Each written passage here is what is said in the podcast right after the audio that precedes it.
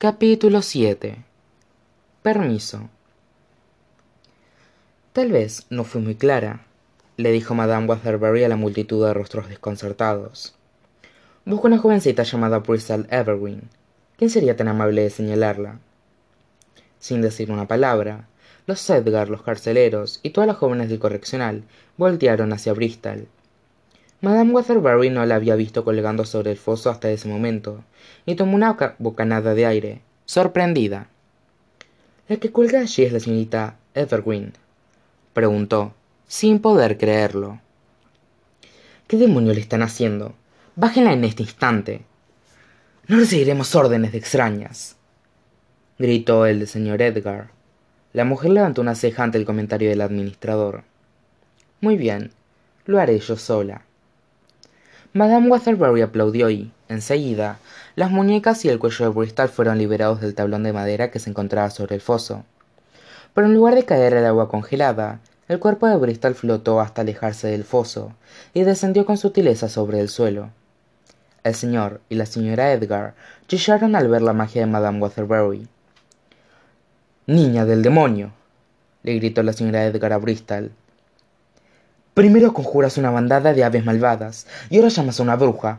Ha llenado esta institución de picados. Disculpe, pero yo no soy una bruja, la corrigió Madame Waterbury. Y no quiero ser maleducada, pero parece que este lugar está plagado de cosas mucho peores que simples pecados. Una buena capa de pintura haría maravillas. Un momento. Acaba de decir que la señorita Evergreen conjuró una bandada de aves.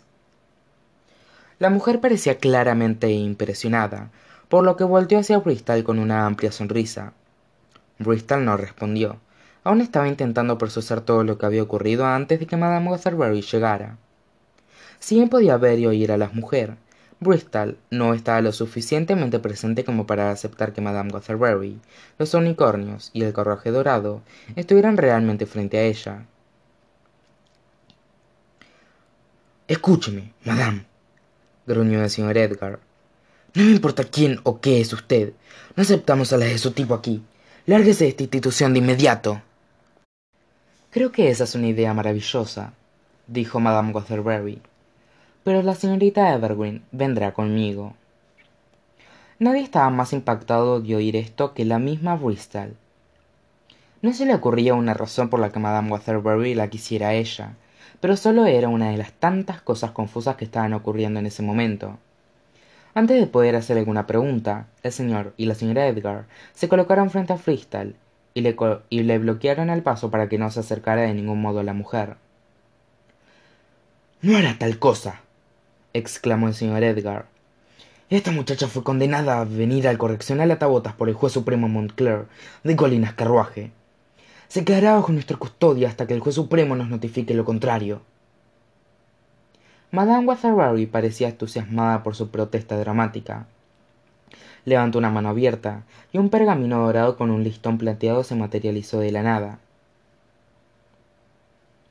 Madame Waterbury desenredó el documento y se lo entregó a los administradores. Los Edgar quedaron atónitos al ver la firma ostentosa del rey Champion XIV y el sello real en la parte inferior del documento. Tuve un permiso del rey para llevarme a la señorita Evergreen y, como todo ciudadano obediente a las leyes sabe, los deseos de su majestad revocan el fallo de un juez supremo. Dijo, pero si tiene alguna objeción que le gustaría compartir con el rey, por favor, adelante. El señor y la señora Edgar intercambiaron miradas nerviosas y luego dieron un paso a un costado, derrotados. Incluso ellos no tenían el orgullo suficiente como para desafiar al rey. Bristol no creyó que pudiera estar más confundida de lo que ya estaba, pero enterarse de que el rey Champion estaba involucrado en todo esto, de algún modo, la hizo sentir algo mareada. Madame Waterbury sintió su perplejidad y se arrodilló frente a ella para mirarla directo a los ojos. ¿Te encuentras bien, querida? le preguntó. Lo siento, dijo Bristol. Estoy un poco desorientada. Entiendo que todo esto sea muy confuso para ti, dijo la mujer. Si yo estuviera en tu lugar, estaría aterrorizada si veo una extraña con unicornios, pero tú no pareces tener miedo en absoluto. he venido a llevarte para tener una oportunidad maravillosa y te prometo que estarás perfectamente a salvo conmigo madame waterbury tomó un pañuelo del bolsillo de su vestido y le limpió el rostro a bristol había algo muy cálido y reconfortante en esta mujer. Prácticamente emanaba bondad incluso en su confusión. Bristol sabía que podía confiar en ella. Ahora señorita evergreen te gustaría juntar tus pertenencias y acompañarme en mi carruaje yo yo no tengo pertenencias dijo bristol. Ah dijo madame waterbury bueno no hay nada malo en ser minimalista. Los unicornios aprecian mucho a los viajeros ligeros. Pero a dónde vamos preguntó bristol. En lugar de responderle madame waterbury miró al señor y a la señora edgar quienes espiaban descaradamente su conversación. Me temo que no podemos discutir eso aquí dijo. Pero responderé todas tus preguntas y te explicaré en el camino. Ahora vamos puedo llevar a mi amiga pip preguntó bristol. Es pequeña y no ocupará mucho espacio. Lo siento cariño pero el rey solo me dio permiso para llevar a una niña dijo madame waterbury tu amiga tendrá que quedarse aquí con el resto. Bristol negó con la cabeza y lentamente se apartó de la mujer. Escapar del correccional era un sueño hecho realidad pero nunca se lo perdonaría si dejaba a pip atrás. No puedo hacerlo dijo lo siento pero no puedo dejarla aquí. Madame waterbury le acarició la mejilla. Querida desearía que no lo hicieras dijo. No te obligaré a venir conmigo pero creo que serás muy feliz a donde vamos. Por favor piénsalo dos veces. Quiero hacerlo dijo bristol pero solo que no podría vivir conmigo misma si la abandono. Bristol estás loca bristol volvió hacia la multitud de niñas que se encontraban detrás de ella y vio a pip abriéndose camino hacia el frente. Qué estás esperando dijo su amiga. Lárgate de aquí mientras puedas. No pip dijo bristol no puedo dejarte sola en este lugar. Pero estoy acostumbrada a estar sola en este lugar dijo pip. Este correccional ha sido mi hogar desde que era un bebé lo recuerdas y técnicamente me he estado metiendo en muchos más problemas desde que llegaste así que tal vez me estarías haciendo un favor si te marcharas. Ni siquiera sé a dónde iré dijo bristol. Qué tal si no vuelvo a verte nunca más entonces al menos una de nosotras logró salir dijo la pequeña. Y si pierdes esta oportunidad por mí nunca más te volveré a hablar. Entonces ahora tienes que irte pip no le dio opción a bristol pero no hizo que la despedida fuera más fácil. Con pesadez en su corazón y lágrimas en los ojos bristol le dio un pequeño abrazo de despedida a su amiga. Ya hemos perdido suficiente tiempo para un día le gritó el señor edgar a las niñas. Todas regresen adentro de inmediato.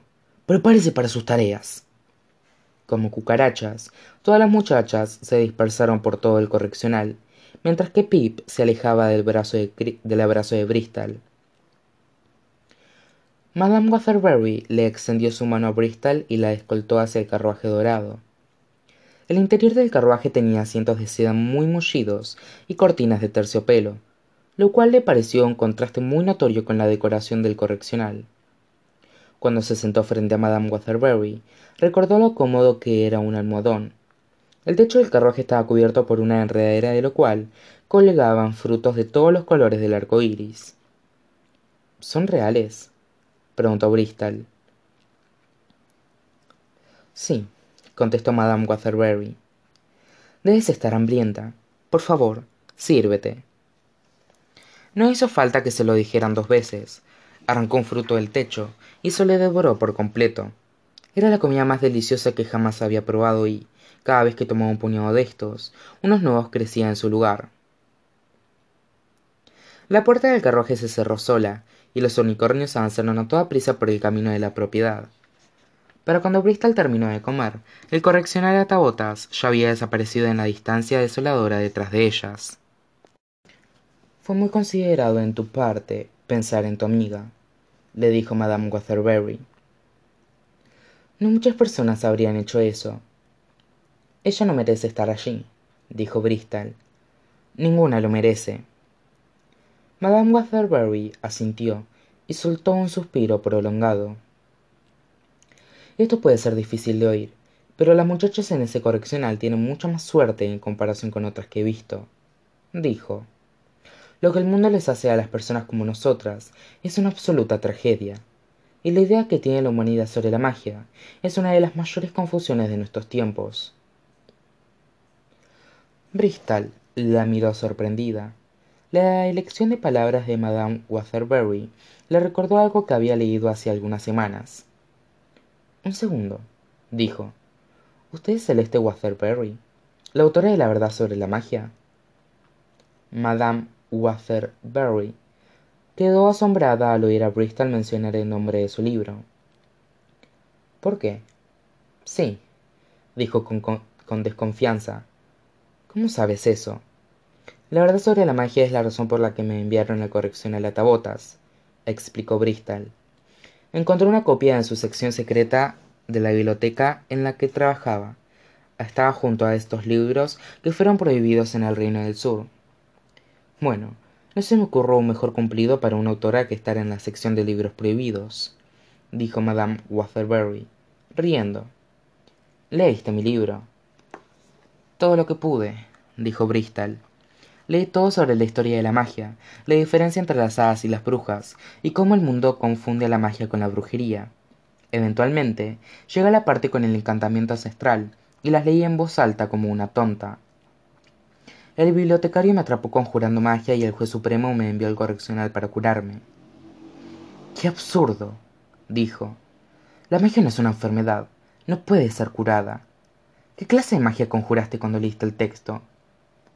Siempre fue diferente, explicó Bristol.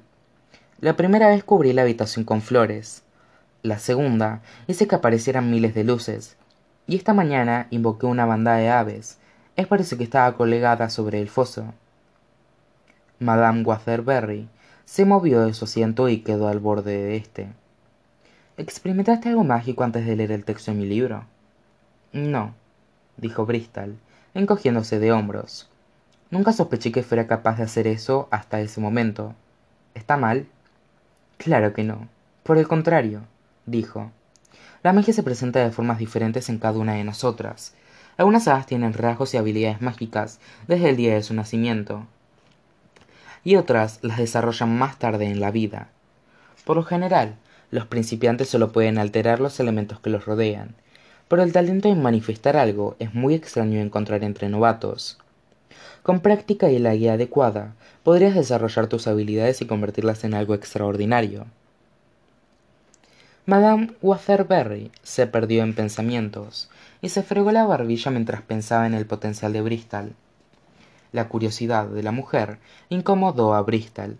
Aún tenía muchas preguntas y lo único que la presencia de Madame Waterbury parecía hacer era multiplicarlas. Madame Waterbury, ¿podría explicarme qué está ocurriendo? preguntó Bristol. ¿Por qué el rey le dio permiso para sacarme del correccional? Disculpa por dejarte con la intriga, dijo Madame Waterbury. Como habrás leído en La verdad sobre la magia, estoy en una misión para cambiar la perspectiva del mundo sobre la magia. Y, si todo sale de acuerdo a lo planeado, podremos crear un nuevo mundo que finalmente acepte y respete a la gente como nosotras. Pero, ¿cómo? preguntó. ¿Por dónde se empieza? Los ojos de Madame Waterbury destellaron de entusiasmo con una escuela de magia. Una escuela. Ahora mismo la llamo la Academia de Comprensión Mágica de Madame Waterbury, pero aún es un nombre provisorio, dijo. Con compasión y guía, les enseñaré a las hadas jóvenes a sacarle el máximo provecho a su magia y desarrollar sus habilidades. Una vez que el entrenamiento haya terminado, mis estudiantes y yo usaremos la magia para ayudar y sanar a las personas que más lo necesiten alrededor del mundo. Con el tiempo nuestros actos de bondad cambiarían la opinión de la gente y los ayudarán a detener a entender que la magia no es la práctica vil a la que le temen.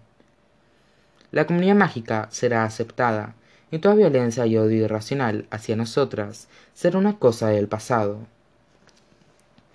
¿Y quiere que yo me una a su academia? Preguntó Bristol, sorprendida. Claro que sí contestó madame waterbury por qué otra razón habría hecho este viaje para buscarte bristol intentó digerir toda la información pero su día había sido tan abrumador que le resultaba imposible pensar con claridad. Pero el correccional estaba lleno de niñas que habían estado haciendo magia toda su vida dijo. Por qué elegirme a mí porque eras la estrella más brillante de mi mapa dijo madame waterbury antes de que bristol pudiera preguntar qué era lo que quería decir madame waterbury levantó el apoyabrazos de su asiento y reveló un compartimiento secreto. Tomó un pergamino grande y lo desenrolló con cuidado sobre su regazo. Ni bien el documento quedó abierto el interior del carruaje se llenó con una luz resplandeciente. Era un mapa del mundo como cualquier otro con las fronteras entre los cuatro reinos y el entrebosque pero tenía cientos de estrellas brillantes. Qué es eso preguntó bristol sorprendida. Es un mapa de magia le explicó madame waterbury cada luz representa un hada o bruja que vive en este mundo hoy. Cuando la luz es más brillante más poderosa su magia. El rey champion solo me permitió reclutar a dos estudiantes del reino del sur por lo que he decidido reclutar a los estudiantes más brillantes que pudiera encontrar y yo soy una de las luces más brillantes preguntó bristol. Madame waterbury asintió y señaló hacia la esquina noroeste del reino del sur en el mapa. Ves este grupo de luces pequeñas aquí esas son las niñas en el correccional atabotas por estas luces más grandes que se alejan de las otras somos tú y yo. Madame waterbury tocó la más pequeña de las dos y como si fuera escrito por una pluma invisible el nombre de bristol evergreen apareció a un lado de ésta luego tocó la estrella más grande y el nombre de celeste waterbury apareció a un lado. Bristol quedó anonadada al mirar el mapa. Nunca antes había pensado que existían tantas hadas y brujas en el mundo. Ahora que madame waterbury había dejado en claro su punto enrolló el mapa y lo guardó nuevamente en el compartimiento debajo del apoyabrazos es necesario que acate todas las órdenes del rey preguntó bristol. De seguro no notaría si recluta a uno o dos estudiantes más en el camino. Desafortunadamente será mejor que siga sus órdenes dijo madame waterbury ya he pasado por este camino muchas veces antes. Si queremos ganarnos la aceptación del mundo. Entonces debemos ser muy cuidadosas con la forma en que buscamos esa aceptación. Nadie nos respetará si tomamos atajos y causamos problemas. Si quisiera podría chasquear los dedos y traer a las niñas del correccional con nosotros pero eso solo ocasionaría que la gente nos resienta aún más. El odio es como el fuego y nadie puede extinguirlo echándole alcohol. Desearía que el odio fuera fuego dijo bristol. Las personas como los edgar y los jueces merecen arder por cómo tratan a la gente. Sin duda alguna dijo madame waterbury sin embargo no podemos permitir que nos motive la venganza y nos distraiga de hacer lo correcto. Puede parecer justo pero la venganza es un arma de doble filo. Cuanto más fuerte te aferras a ella más profundo te cortas. Bristol suspiró es sólo que me siento mal por las niñas del correccional dijo. Cada vez que cierro los ojos sus rostros aparecen en mi mente. Desearía que hubiera una forma de ayudarlas pero las estamos ayudando. Puede que yo no que no salvemos a tus amigas hoy ni mañana pero con paciencia y diplomacia podemos marcar una diferencia duradera para que las niñas como pip nunca más sean llevadas a lugares como el correccional atabotas. Bristol entendió lo que madame waterbury le estaba queriendo decir pero su plan parecía demasiado ambicioso. El mundo requeriría un gran cambio de opinión para aceptar a la magia y no había manera de que pensara que el mundo pudiera cambiar tanto. Lo siento pero se siente como una meta poco realista dijo. Me gustaría imaginarme un mundo en donde las hadas puedan vivir en libertad y con honestidad en donde puedan vivir felices sin miedo o sin ser perseguidas pero no puedo. Todo logro en la historia empezó como una meta poco realista dijo madame waterbury un futuro próspero se construye con la perseverancia de su pasado y no podemos permitir que las dudas tengan de rehén a nuestras perseverancias Lo que sugiero no es seguro y tampoco fácil, pero al menos tenemos que intentarlo. Incluso si fallamos, cada paso que nosotras hayamos dado hacia adelante será un paso que nuestros sucesores no tendrán que dar. Si bien aún se sentía un poco escéptica, Bristol se sintió inspirada por la pasión de Madame Waterbury. Nunca antes había imaginado un futuro para ella en el que hubiera una escuela de magia, pero de muchas formas, Madame Waterbury le estaba ofreciendo el propósito y el futuro con el que siempre había soñado. ¿Fueron exitosas cambiando el mundo o no? Una vida de devoción a ayudar a las personas y a desarrollar sus habilidades mágicas era infinitamente mejor que vivir en el correccional de Atabotas. Suena como una aventura, dijo. Me encantaría unirme a su academia de magia. Estoy encantado de oír eso, dijo Madame Waterbury. Encantada y aliviada, los unicornios odian cambiar de dirección a mitad de camino. ¿En dónde está su escuela? preguntó Bristol. En la parte sudeste del entrebosque, entre el reino del sur y el reino del este, dijo Madame Waterbury. Pero no dejes que la ubicación te preocupe. La academia está muy bien protegida. No escatimé en recursos para mantenerla a salvo, pero primero debemos hacer una pequeña parada y obtener el permiso de tus padres para que puedas asistir. ¿Qué? exclamó Bristol. Pero, ¿por qué necesitamos su permiso? El rey fue muy firme con que tuviera la aprobación de los tutores de mis pupilos. Dijo. Y, como expliqué, es muy importante que acatemos sus deseos. Bristol había sospechado que el plan de Madame Waterbury era demasiado bueno para ser verdad, y ahora tenía prueba de ello. Justo cuando no podía esperar más para vivir su nueva vida en la Academia de Magia, todas sus esperanzas comenzaron a desplomarse. Deberíamos regresar, dijo Bristol. Mi padre es un juez ordinario muy respetado en el Reino del Sur él me envió al correccional a Tabotas como un favor personal, para que nunca se descubra que fui arrestada por hacer magia. Nunca me permitiría asistir a su escuela. Madame Waterbury levantó su mano como si la preocupación de Bristol fuera una mosca inofensiva. No te preocupes, querida, soy muy persuasiva, dijo. Logré persuadir al rey para que me diera su bendición. ¿Qué tan difícil puede ser un juez? Tendremos una charla agradable cuando lo vea esta noche. ¿Esta noche? preguntó Bristol. Pero mi familia vive en Colinas Carruaje. Es un viaje de dos días. Madame Waterbury quedó encantada por la inocencia de Bristol y esbozó una sonrisa tímida. Los unicornios son más rápidos que los caballos normales, dijo, y señaló hacia la ventana. Míralo por ti misma. Bristol había estado tan concentrada en su conversación que no había echado ningún vistazo por la ventana desde que partieron. Pero cuando finalmente lo hizo, se quedó boquiabierta. El carruaje dorado se movía por las planicies del noreste a la velocidad de un rayo. El lugar deprimente pasaba por su ventana tan rápido que no era más que una nube difusa. Creo que va a gustarme la magia, dijo,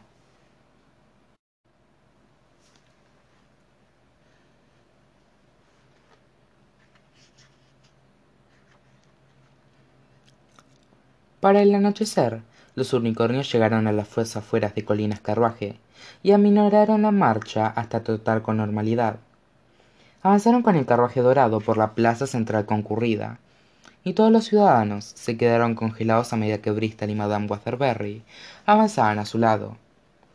Bristol inclinó, incluso divisó a sus antiguas compañeras de clase entre la multitud. Al pasar junto a ellas, las niñas se quedaron blancas como sus uniformes, y sus ojos se abrieron el doble. Bristol la saludó amigablemente, pero rápidamente comprendió que no lo tendría que haber hecho, ya que una de las muchachas se desmayó. El carruaje dorado tomó el camino hacia el este, y, pronto, el lugar de los Evergreen apareció en la distancia. Si en Bristol no se había dado por mucho tiempo, sentía como si hubieran pasado años desde la última vez que había estado en su casa. Los unicornios se detuvieron frente a la casa y Madame Waterbury bajó del carruaje, mientras que Bristol permaneció atrás. No te preocupes, yo me encargo de esto, dijo Madame Waterbury. Confía en mí. Le extendió una mano y la ayudó a bajar, se acercaron a la puerta principal y madame waterbury golpeó alegremente con su mano izquierda enguantada. Unos segundos después bristol oyó las pisadas de su madre por detrás de la puerta. Ya voy ya voy gruñó. Qué puedo hacer por ni bien abrió la puerta la señora everwin gritó y se tapó la boca como si acabara de ver un fantasma. Bristol también quedó atónita por la aparición de su madre notó que los círculos debajo de los ojos de la señora everwin lucían más oscuros y su rodete estaba apretado con más fuerza. Sin duda hacer todas las tareas del hogar sin ayuda estaba dejando sus marcas. Hola mamá dijo bristol con un tono tímido. Sorpresa bristol exclamó su madre. Cielos santos qué rayos estás haciendo aquí es una larga historia dijo. Antes de que bristol tuviera la oportunidad de explicarlo la señora everwin extendió sus brazos alrededor de su hija y la abrazó con tanta fuerza que casi no la dejó respirar. No creí que te volvería a ver dijo con lágrimas en los ojos. Tu padre dice que te atraparon haciendo magia con la biblioteca. No le creí. Dije que tenía que ser un error. Mi hermosa hija no podía ser capaz de hacer semejante cosa pero luego tus hermanos me contaron sobre ese juicio horrible. Lo juro si yo a cruzarme con ese juez Dragay, lo estrangularé hasta que su piel recobre el color. Me dijeron que el juez supremo te envió una institución en el noreste para que te curaran. Ya te curaron es por eso que regresaste bristol hizo una mueca de dolor ante el deseo de su madre. No le iba a resultar fácil oír la verdad la señora everwin estaba tan agradecida de ver a su hija que no notó a madame waterbury y al coraje dorado hasta luego de un rato. Em, quién es usted preguntó. Hola señora everwin. Mi nombre es madame waterbury dijo. Discúlpeme por presentarme sin previo aviso. Su majestad me entregó un permiso para sacar a bristol del correccional de tabotas y en enlistarla en un proyecto especial que estoy desarrollando podría hablar con usted y su esposo sobre esto ah la señora everwin estaba sorprendida de oír esto. Mi esposo solo tuvo un juicio esta tarde. Estimo que llegará pronto.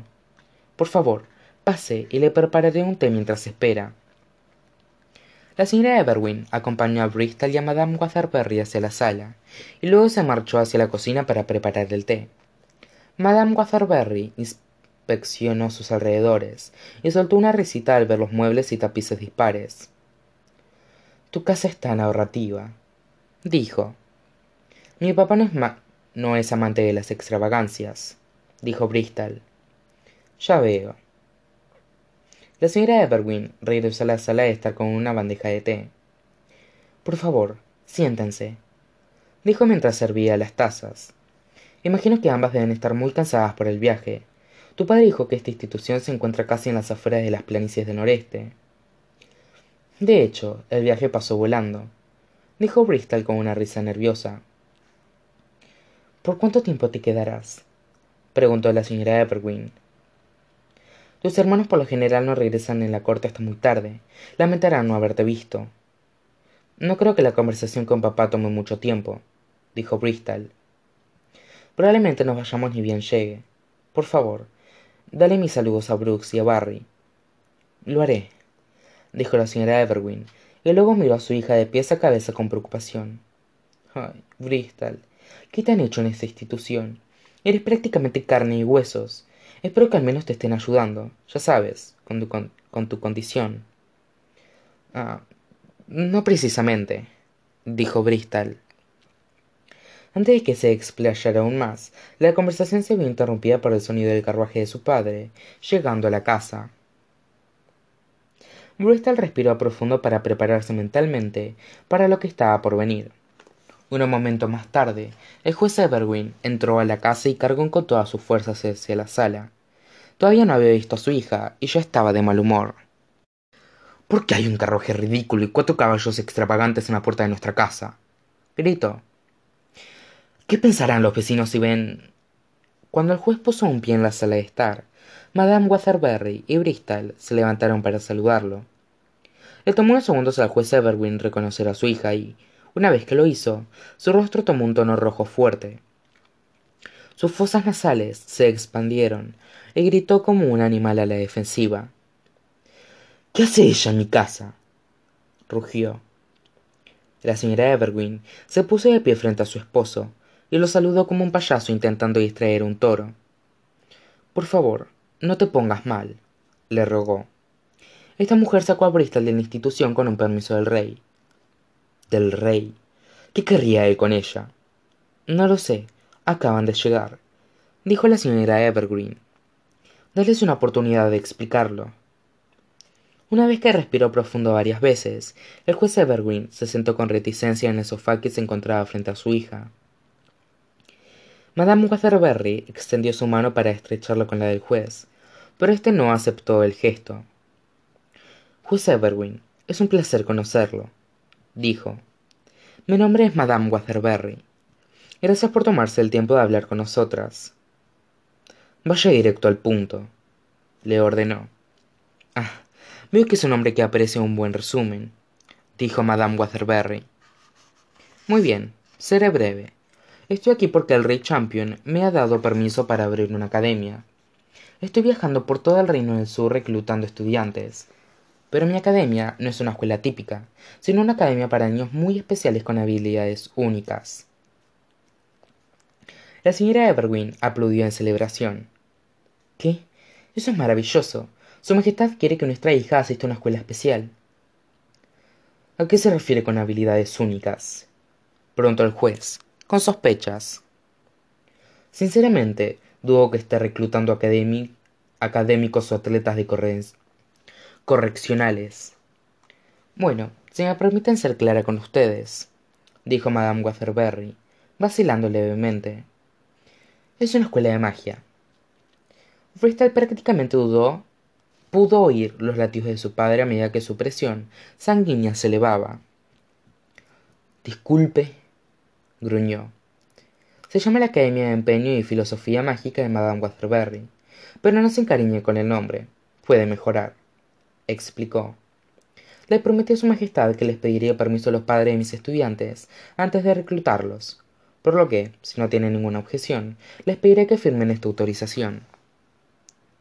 Madame Waterbury señaló hacia la mesa de té y un documento dorado apareció con una pluma larga a su lado el juez y la señora evergreen se sobresaltaron al ver magia en su propia casa. Todos los detalles se encuentran en el formulario si desean tomarse un momento para leerlo dijo madame Waterbury. Bristol sabía que su padre ya estaba molesto pero ver el formulario lo enfureció tanto que se puso rojo como un tomate. Tomó el formulario de la mesa y lo destrozó en varios pedazos cómo se atreve a faltarme el respeto con semejante propuesta gritó. De hecho juez evergreen le le habría faltado más el respeto si no hubiera buscado su aprobación dijo madame Waterbury. verá quiero que todo sobre mi academia sea tratado con estilo y cuidado y eso empieza con la manera en la que recluto a mis estudiantes. Nuestro objetivo es mostrarle al mundo que la comunidad mágica es mucho más decente que el juez se enfureció por sus palabras y derribó la mesa con un golpe furioso de su brazo. Las tazas de té cayeron al suelo y estallaron en mil pedazos. Preferiría ver a mi hija pudrirse en prisión antes que entregarla a los de su tipo gritó. No hay necesidad de hacer un escándalo dijo la señora evergreen respiremos profundo y bebamos más té la señora evergreen levantó las tazas rotas y el formulario de permiso destrozado y lo guardó en su delantal antes de marcharse a toda prisa hacia la cocina. Bristol cerró los ojos y pretendió estar en otro lugar. No importaba cuántas veces su padre respirara profundo ella ya sabía que él nunca cambiaría de parecer. Pero madame Waterbury no estaba lista para rendirse. Señor entiendo su rechazo apasionado dijo cree que estoy intentando llevarme a su hija a un lugar desagradable para enseñarle cosas desagradables. Pero todo eso está solo en su imaginación porque su percepción de la magia está equivocada. Soy un juez del reino del sur madame no hay nada equivocado en mi percepción. Y con su impresionante carrera estoy segura de que ha apreciado muchos casos que resultaron ser una confusión desafortunada. Le aseguro La magia es como una de esas confusiones. De hecho, es la mayor confusión de nuestros... La magia es una abominación a los ojos de las leyes y a los ojos del Señor. No insulte mi inteligencia insinuando lo contrario. Juez Evergreen, usted de todas las personas sabe que las leyes y la religión en el Reino del Sur han cambiado con el tiempo para reflejar las opiniones de aquellos que tienen el poder. La magia es una víctima de esa costumbre. Lo que el mundo cree que es un pecado espantoso y malvado, en realidad es un don hermoso que se debe alentar. Su hija tiene la bendición de tener un talento extraño y poderoso. En las últimas semanas ha demostrado tener un potencial excepcional y creo que mi academia será una oportunidad maravillosa para que desarrolle... Me permitiré que mi hija manche mi reputación con su magia. Pero el rey en persona aprobó mi, mi academia. Puede ser algo incómodo al principio, pero con el tiempo la magia de su hija será una fuente de orgullo para usted. Un día todo el mundo conocerá su nombre y la buscará como un símbolo de bondad y compasión. Su reputación incluso podría exceder la suya, y podría convertirse en la Evergreen más admirada que jamás haya. ¡Suficiente! gritó el juez, y se puso de pie. No iré otra palabra más de este sinsentido. Regresa mi hija de correccionar a Tabotas, donde pertenece de inmediato. Ahora, fuera de mi casa.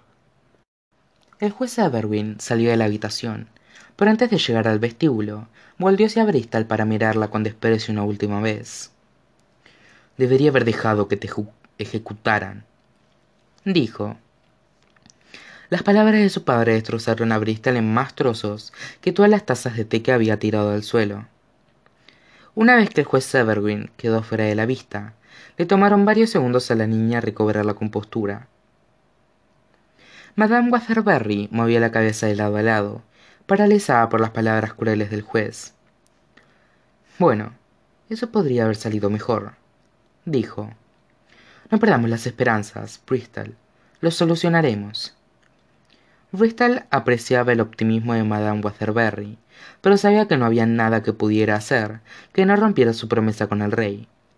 Sin el permiso de su padre, su única opción era regresar al correccional. Fue un error venir aquí, dijo Bristol. Deberíamos marcharnos. Bristol y Madame Waterbury caminaron hacia la puerta del frente. Ni bien salieron y avanzaron hacia el carruaje dorado, las esperanzas de Bristol estaban tan bajas que tenía miedo hasta de hundirse en el suelo. Justo cuando estaba a punto de subirse al carruaje, la señora Evergreen salió de la casa y se acercó corriendo a su hija. Bristol, la llamó. Mamá, perdón por no haberme despedido, dijo Bristol. No quería verte la cara cuando te dijera que yo... Ten, dijo la señora Evergreen. Toma. Su madre deslizó discretamente un trozo de papel hacia las manos de su hija. Bristol lo miró y no pudo creer lo que estaba viendo. La señora Evergreen había pegado el formulario y lo había firmado. Mamá, ¿qué hiciste? La señora Evergreen sujetó a Bristol en su brazo, en un brazo en un abrazo fuerte, para poder susurrarle directo al oído. Mantén la voz baja en caso de que tu padre te escuche desde adentro, dijo su madre. El formulario decía que solo se necesita la firma de uno de los padres. No me importa lo que piense tu padre, también eres mi hija, y no soportaré la idea de que trabajes hasta la muerte en esa institución horrenda. Ahora, ve a esa escuela y vive una vida de la que tú estés orgullosa, Lárgate lo más lejos que puedas de este lugar y encuentra la felicidad que tanto te mereces. Y por favor, por tu propio bien, no regreses a este miserable lugar. Antes de que Bristol tuviera oportunidad de responder, la señora Evergreen la soltó y regresó a toda prisa al interior de la casa. Bristol se quedó anonadada por la acción de su madre. No podía pensar, no podía respirar, y no podía moverse. Simplemente se quedó allí, perfectamente quieta, mirando la casa sin poder creerlo. Bristol, ¿te encuentras bien? Le preguntó Madame Waterbury. ¿Qué ocurrió? Mi madre acaba de darme una vida nueva, contestó.